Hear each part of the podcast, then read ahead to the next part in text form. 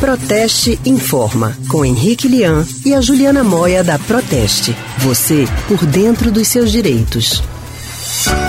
Segunda-feira, o Pix começa a funcionar. Já falamos dele aqui no Rádio Livre outras vezes. Vou lembrar para quem não está com a mente muito fresca, refrescar a memória das pessoas, né? O Pix é aquele sistema de pagamentos e transferências bancárias que é novo e começa já na segunda-feira a ser usado pelas pessoas que já se inscreveram. É sobre esse assunto que a gente vai conversar agora com a especialista de Relações Institucionais da Proteste, Juliana Moia. Boa tarde, Juliana. Boa tarde, boa tarde a vocês do estúdio, todos os ouvintes que estão conosco. Uma ótima tarde, Juliana. Juliana, vamos começar explicando como é que esse sistema vai funcionar, porque muita gente ainda tem dúvida.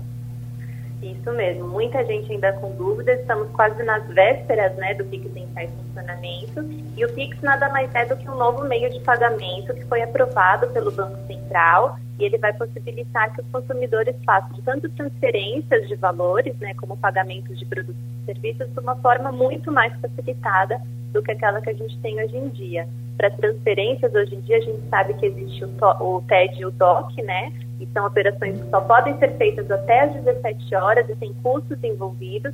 Já o Pix vai ser gratuito para as pessoas físicas e vai ser instantâneo. Então, assim que uma pessoa fizer a transferência para outra, a outra já recebe os valores na sua conta bancária.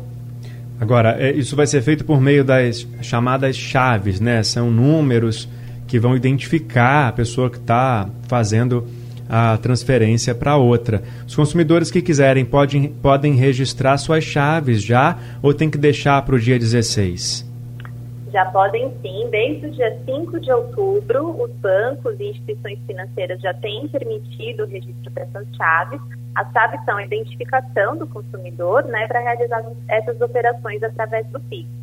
Então, cada pessoa física pode ter até cinco chaves registradas por conta bancária e os clientes que sejam registrados como pessoas jurídicas podem ter até 20 chaves. Mas nesse caso vale a pena se informar porque quem tem uma conta empresarial vai ter custos envolvidos para essas operações do PIX. Juliana, tem muita gente com dúvida também e muita gente desconfiada em relação ao Pix. É um sistema realmente seguro? E a outra pergunta é: o titular, por exemplo, se ele perde o celular, o celular que ele instalou o aplicativo para utilização do Pix, como é que isso é, é funciona? É, isso é muito importante. Então, é um sistema seguro, é aprovado pelo Banco Central, existem regras muito concretas né, para serem seguidas no funcionamento do Pix.